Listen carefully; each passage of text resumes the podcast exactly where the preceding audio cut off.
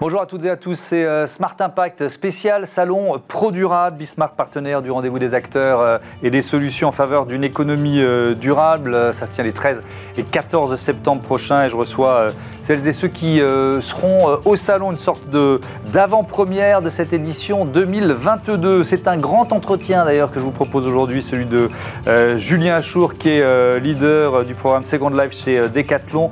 Que représente la seconde main pour le géant des articles de sport Comment euh, concevoir, éco-concevoir des produits euh, des marques Decathlon. Les Français qui plébiscitent toujours Decathlon euh, parmi leurs marques préférées sont-ils demandeurs de cet engagement Il y a aussi un nouvel indicateur, un chiffre d'affaires durable. J'aimerais bien avoir quelques détails là-dessus. Bref, il y a plein de questions à aborder avec mon invité juste après ces titres. Et puis dans ce Smart Impact, on garde comme tous les jours une place pour les startups. On va découvrir ensemble la conserverie de la forêt tout à l'heure. Mais d'abord, c'est le grand entretien de ce Smart Impact spécial Salon Pro Durable.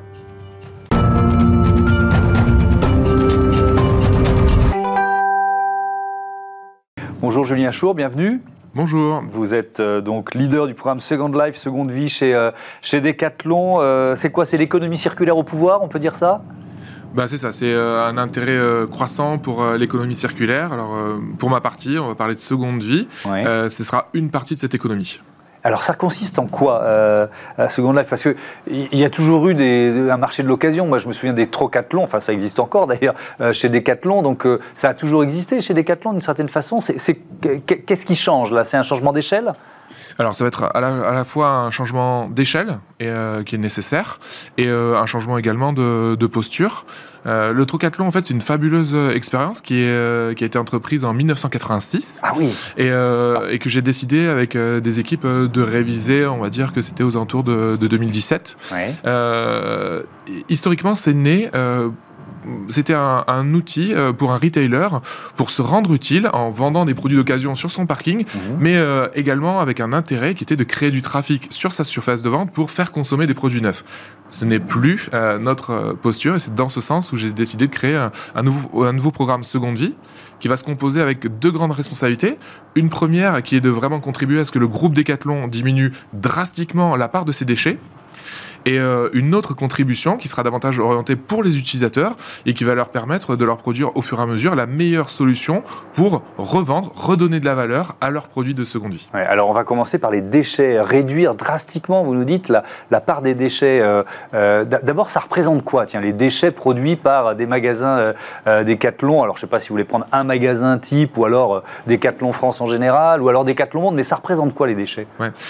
Aujourd'hui, c'est comment dire, une responsabilité euh, qui était euh, quand même euh, maîtrisée, mais euh, conséquente, mmh. sur laquelle euh, il était devenu insupportable, notamment pour les décathloniens, les, les décathloniennes qui travaillent au, contact des utilisateurs, de voir que lorsque, par exemple, on, vous a vendu une basket, si cette basket était mal adaptée à votre usage, et finalement c'est que votre usage qui peut définir hein, si cette basket est bonne ou pas bonne, lorsque vous le rameniez ce produit dans le cadre d'une politique d'échange, bah, finalement que ce produit, nous n'ayons pas de solution pour le recommercer et donc c'est là, en fait, on a questionné euh, les utilisateurs internes, hein, les, vendeurs, les vendeuses de, de Decathlon, et puis aussi euh, euh, pour définir ce qui finalement, ce que l'on devait produire les utilisateurs externes, donc les clients, les utilisateurs sportifs, pour mmh. définir qu'est-ce qu'ils pourraient attendre de, Decathlon. Et finalement, ce qu'on a créé, c'est des choses assez simples. À chaque fois qu'il y a une fonction qui va être, je peux, je ne remets pas en vente un produit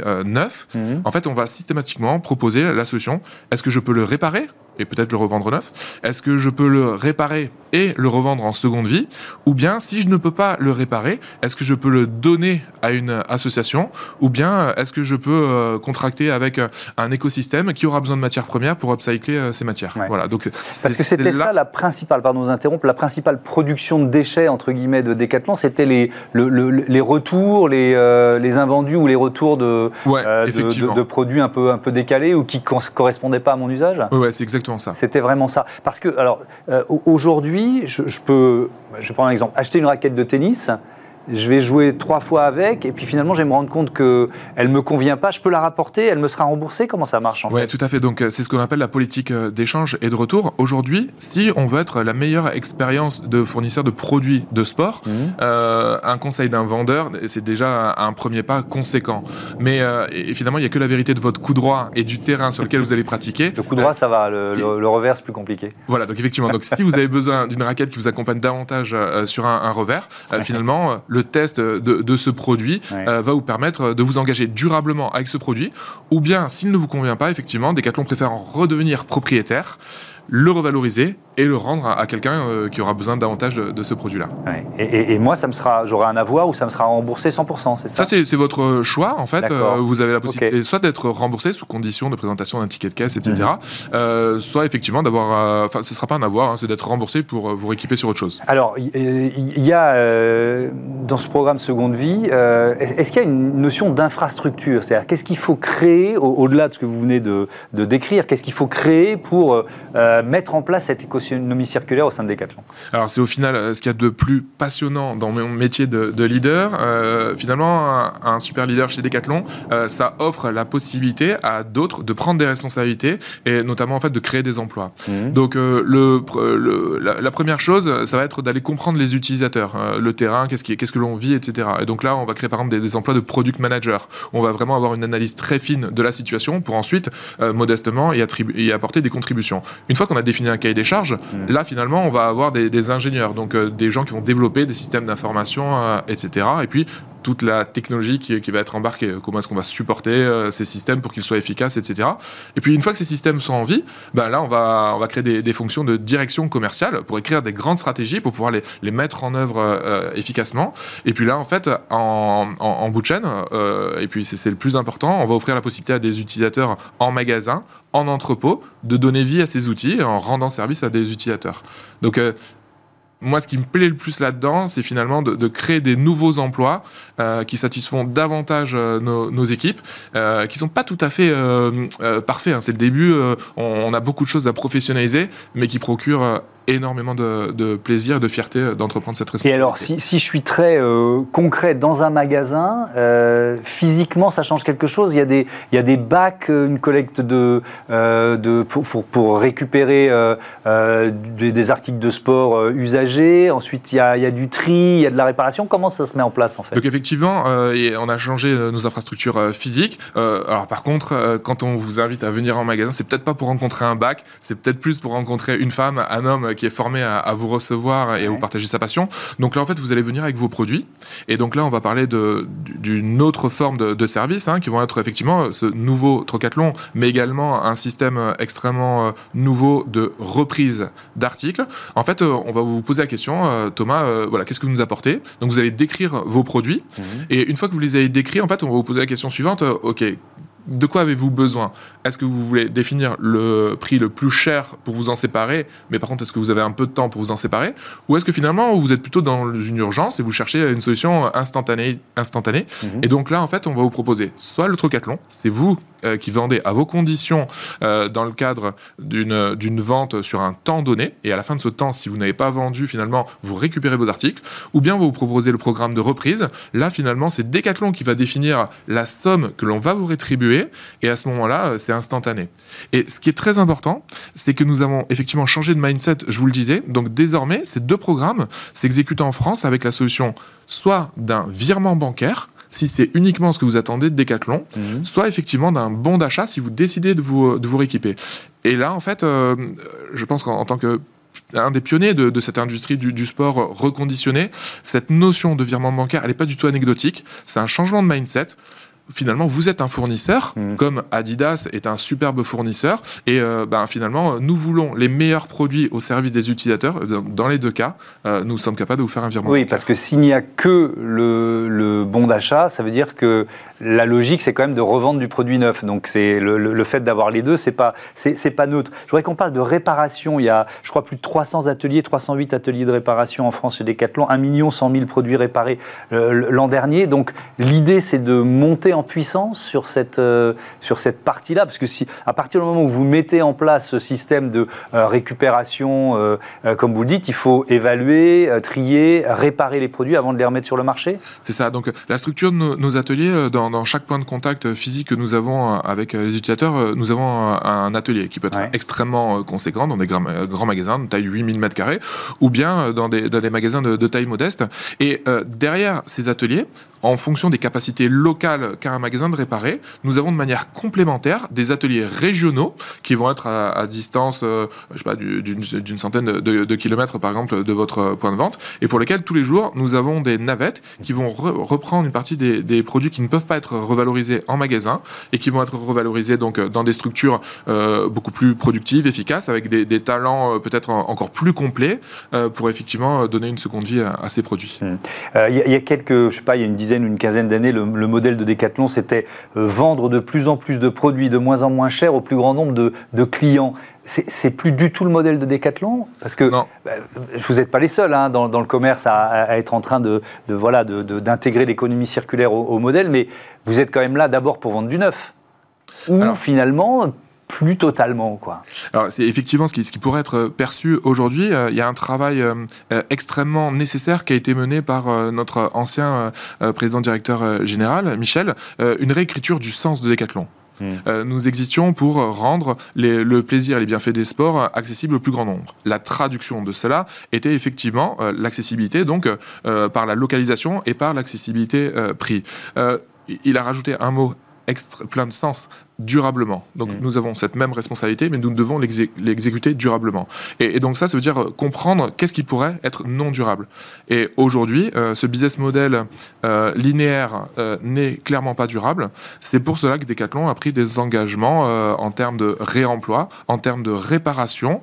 Et effectivement, vous en parliez, ça se traduit par une volonté d'animer férocement ce chiffre d'affaires durable mm. qui finalement est soutenu par des, des opérations qui, elles, pourraient être employés durablement et qui sont davantage cycliques. Hmm. Le chiffre d'affaires durable, effectivement, j'ai euh, vu ça en préparant euh, l'émission, il est estimé, il est un peu, un peu en dessous des 5% aujourd'hui, objectif 15% en, en 2026. Qu'est-ce que ça change de, de, de se doter comme ça d'un outil comptable?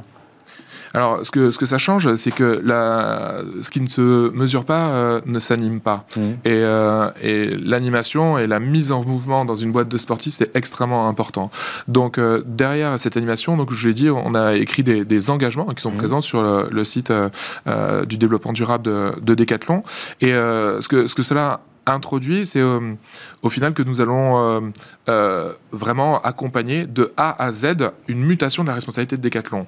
Lorsque vous êtes chef de produit chez Decathlon, mhm. désormais, l'expérience de réparation, l'expérience d'abonnement, ou bien de location courte durée, ou bien de, seconde vie, sont des responsabilités à aborder, alors que dans le passé, elles l'étaient peut-être moins. Oui, on va, on va parler effectivement de nos comportements de consommateurs et de la logique d'abonnement, mais je reste sur ce chiffre d'affaires euh, durable. Ça veut dire que, euh, par exemple, les magasins qui ont le meilleur chiffres d'affaires durables, ils sont récompensés, ils sont primés, ça va jusque-là?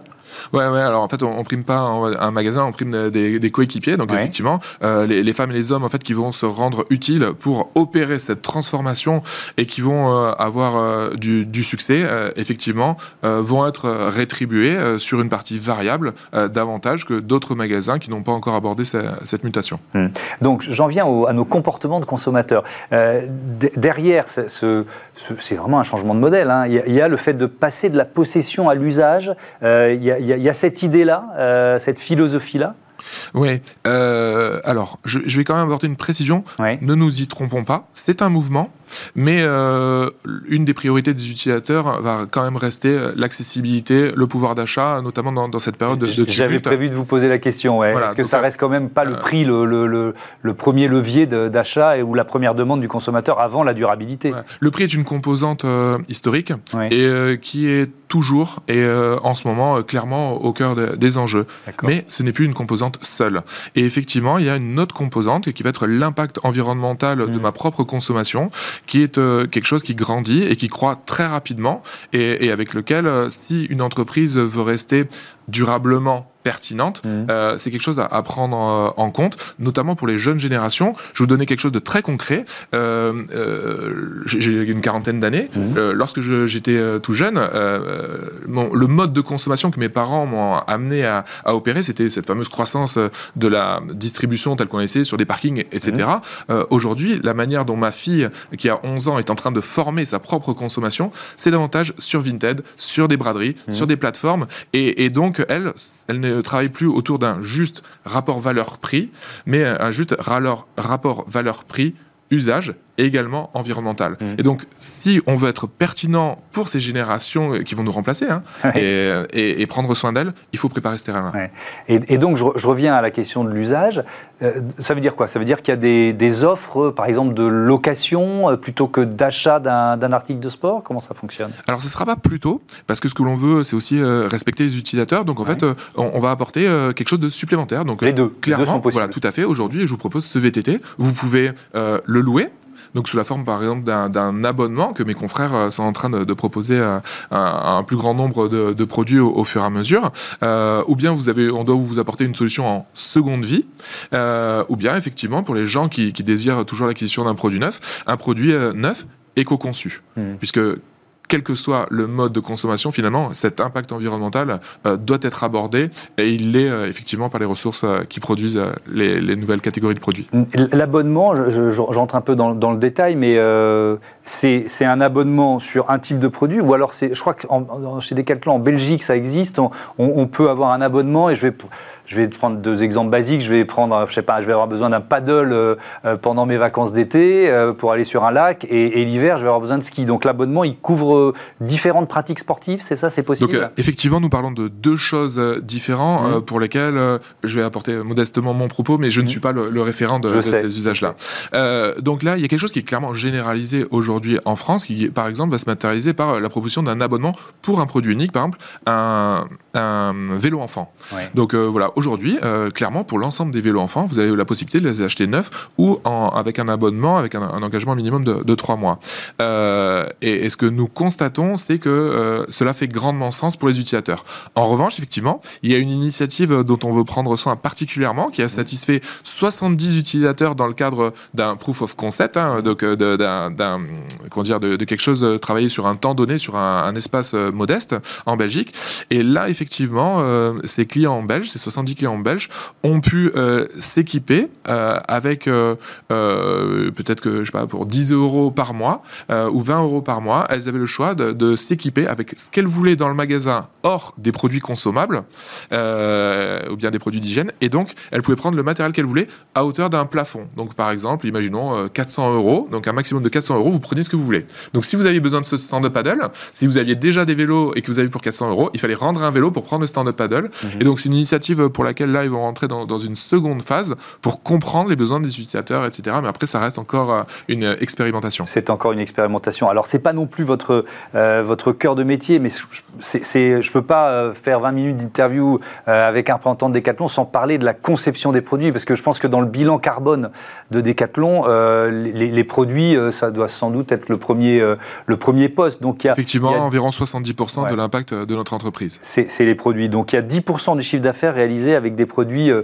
euh, éco-design. Ce sont les chiffres que, euh, que Decathlon fournit. L'objectif, c'est quoi? C'est d'éco-concevoir à terme 100% des produits. D'ailleurs, je ne sais pas si c'est possible. C'est quoi l'objectif en la matière? Donc, effectivement, aujourd'hui, en fait, lorsque vous êtes responsable d'une marque chez Decathlon, dans, le travail de comprendre des utilisateurs et ensuite de produire des, des, produits pour satisfaire davantage un utilisateur, mhm. Il y, a systématiquement dans l'ensemble des process industriels, euh, nous devons les réviser pour euh, comprendre à quelle partie de la production, que ce soit l'extraction de matières premières, quel type de matières premières, est-ce que c'est déjà ces matières premières euh, peuvent être peut-être finalement des, matières issues de la réutilisation, ou bien dans leur transformation. Je prends l'exemple d'un confrère que je trouve extrêmement, voilà, pour teindre un produit, jusqu'à présent, il fallait chauffer beaucoup d'eau et c'est extrêmement consommateur de, ressources. Bah, finalement, il y a des écosystèmes maintenant dans le monde qui commencent à produire des solutions pour teindre à froid et des choses extrêmement durables, parce que finalement, il faut aussi pas dégrader l'expérience des utilisateurs. Il y a évidemment c'est un réel défi. L'efficacité, l'expérience utilisateur, la sécurité, enfin tout ça, c'est il faut intégrer ça. Et donc ça, Decathlon ne fera jamais de concession sur ça. Et donc, bah, par exemple, ce processus-là est une formidable opportunité parce que euh, l'ensemble, par exemple, du textile euh, issu de fibres naturelles mhm. Euh, puisse au fur et à mesure devenir bien moindre en termes d'impact environnemental. Donc ça, c'est une responsabilité, une responsabilité qui est traduite à chaque chef de produit et chaque ingénieur produit. D'accord. Et, donc là, aujourd'hui, on est à 10% des chiffres d'affaires.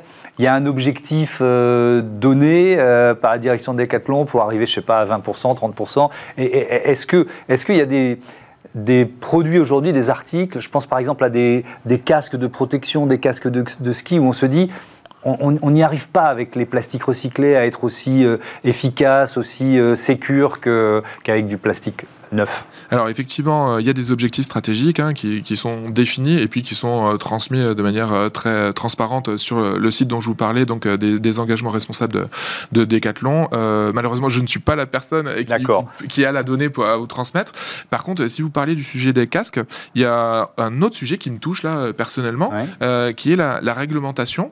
La réglementation, par exemple, aujourd'hui, impose qu'il n'est pas possible pour un commerçant de faire du recommerce de produits qui sont des équipements de protection individuelle. Donc là-dedans, vous pouvez mettre du baudrier, du casque, des mousquetons, etc.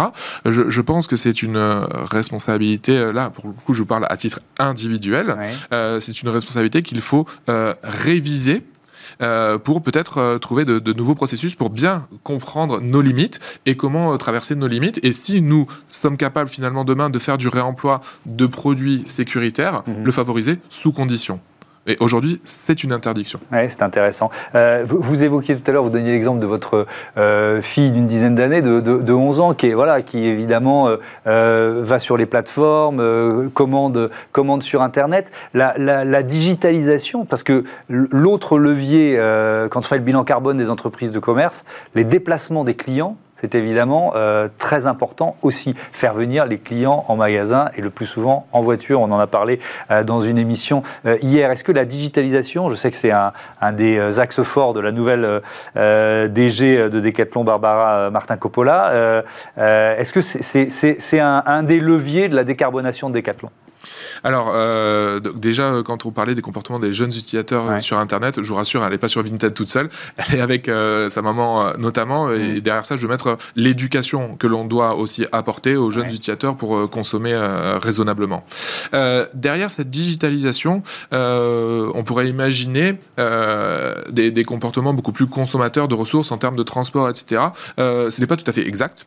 Et, ce qui est exact, en, en revanche, c'est qu'effectivement, le transport d'un produit entre un entrepôt et la maison, il va être mutualisé avec un grand nombre de produits. Et effectivement, c'est une à, terme, euh, cela peut être, si c'est bien managé, une économie euh, carbone versus un utilisateur unique qui se déplace avec un SUV sur un, magasin. S'il y a, je dis n'importe quoi, 100 produits dans un, dans un camion de livraison Decathlon, euh, potentiellement c'est 100 trajets d'utilisateurs qui ne sont pas faits avec leur voiture individuelle. Exactement. Et vous imaginez bien que derrière, la capacité à manager de nouveaux moyens de transport beaucoup mm. plus responsables, etc., versus des, des véhicules individuels, c'est aussi euh, quelque chose de très important. En tout cas, sur ma responsabilité, aujourd'hui, en, en, termes d'impact carbone, c'est clairement quelque chose qui est mesuré.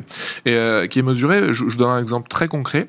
Lorsque vous achetez un, vélo chez Decathlon, en moyenne, la, son impact carbone, c'est 250 kg de CO2 euh, consommé. Mmh. J'aimerais bien dire investi pour que cet investissement derrière soit productif.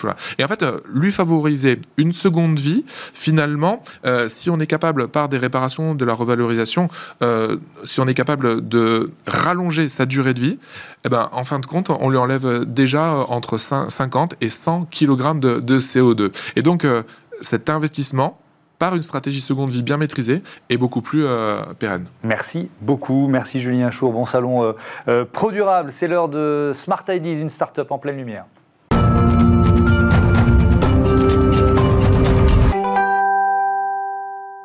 Et dans ce Smart Ideas, j'accueille Camille Rolando. Bonjour. Bonjour. Bienvenue. Vous êtes la cofondatrice de la conserverie de la forêt.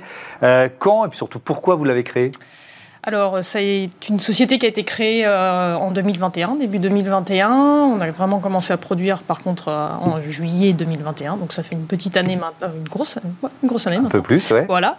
Et en fait, l'idée, elle est partie. Euh, bah, c'est un peu une petite histoire.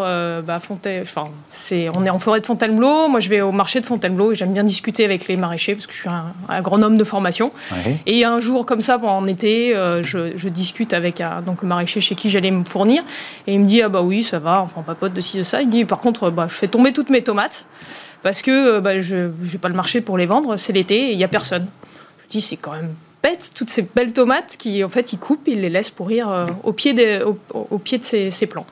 Et euh, donc de là, euh, bah, l'idée a germé doucement, le Covid aidant un peu plus de temps. Et donc je me suis mis, bah, tiens, voilà ce qu'on pourrait peut-être faire avec. Et en creusant un peu les idées, on s'aperçoit qu'il y a plein de maraîchers bah, qui font ça en fait tous les étés parce qu'il n'y a pas le marché pour, pour, les, pour les manger.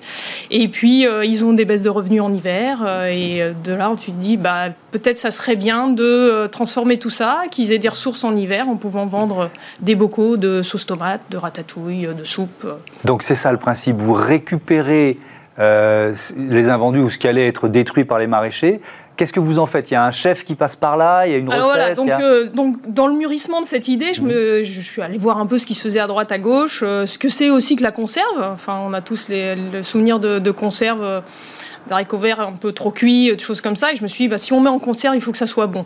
Et pour que ça soit bon, il faut un cuisinier. Donc je me suis très vite rapprochée de Guillaume, qui est maintenant notre chef de production et qui est un jeune cuisinier, un jeune chef talentueux, beaucoup de, un bon palais. Et puis euh, dans, dans cette, ce processus, j'ai aussi rencontré Amélie, qui avait la même idée que moi à 20 km de chez moi, et qui, elle, a plutôt un profil euh, marketing, graphisme.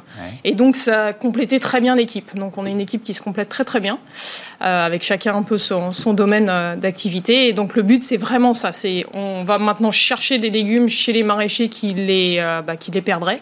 Et puis on les met dans les bocaux, mais pas juste pour les mettre dans des bocaux, pour faire des choses savoureuses, gourmandes. Ils sont vendus où d'ailleurs? Alors nous, bah, alors soit c'est redonné aux maraîchers pour que eux les vendent sur les marchés qui font leurs petits magasins, ou nous on a notre propre réseau de distribution sous notre marque Conserverie de la Forêt, et donc c'est de l'épicerie locale, bio, euh, vrac, autour de chez nous et maintenant un petit peu sur Paris et dans des, euh, en, en, proche Beaulieu. Mmh. Voilà.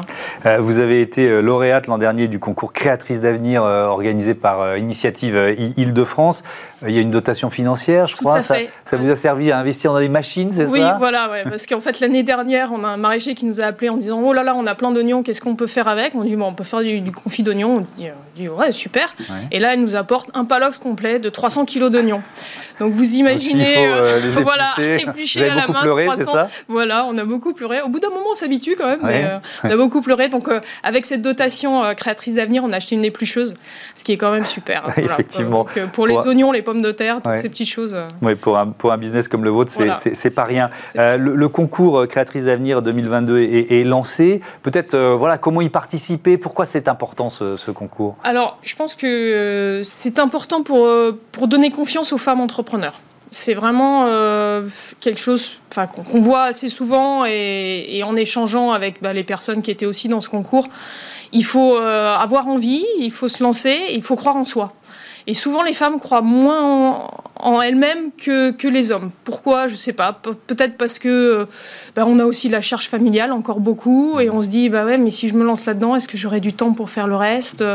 Et, en fait, sur euh, un projet sur deux, au, démarrage, je pense qu'au niveau entrepreneuriat, il y a autant de femmes que d'hommes. Mais euh, au final, il y a 70% d'hommes qui montent une entreprise et que 30. Mmh.